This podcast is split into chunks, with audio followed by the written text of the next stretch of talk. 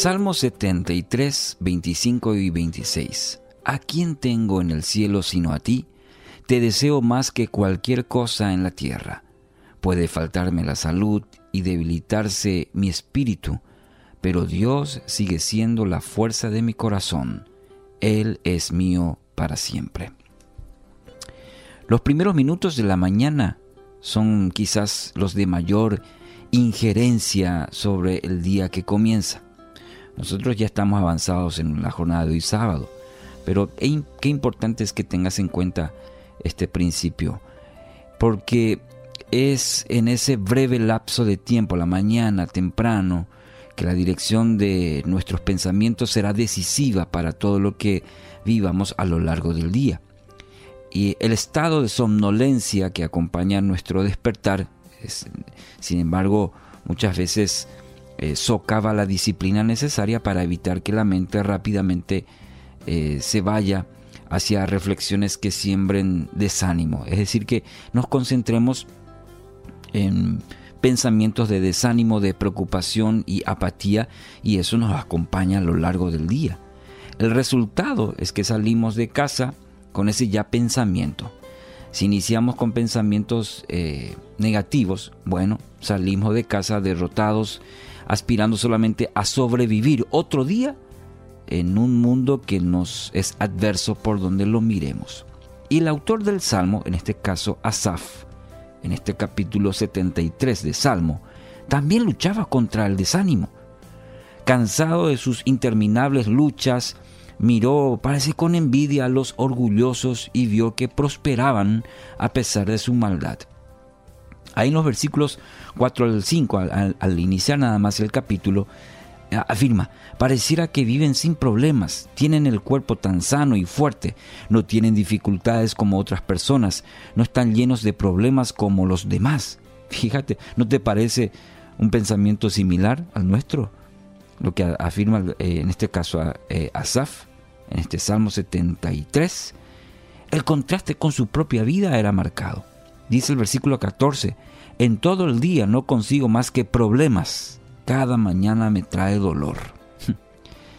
Las implacables conclusiones de, esta, de esa odiosa comparación que hace Asaf llenaron su corazón de amargura y convirtieron sus mañanas en un suplicio.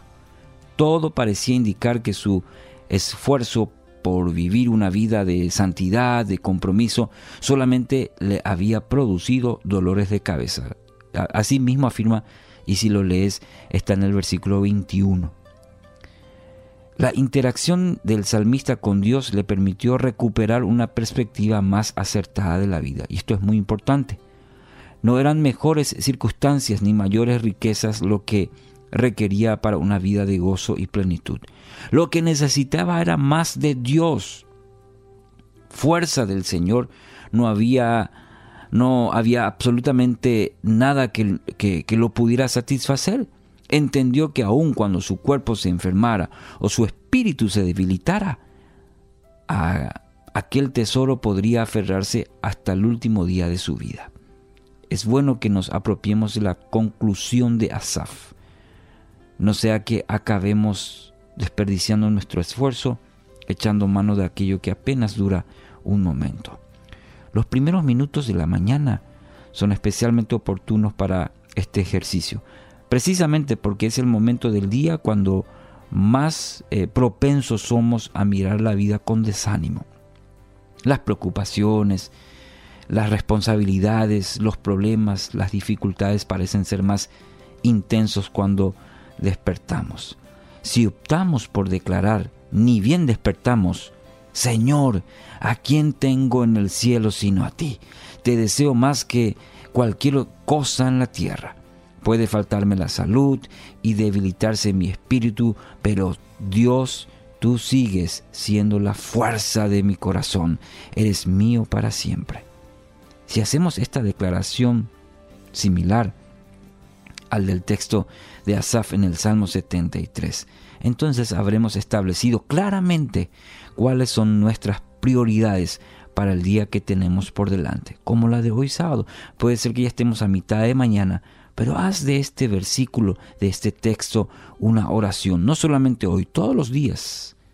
Quien sale a la vida armado de la convicción de que fuera de Dios nada es importante, difícilmente cederá ante la amargura, el desánimo o la preocupación.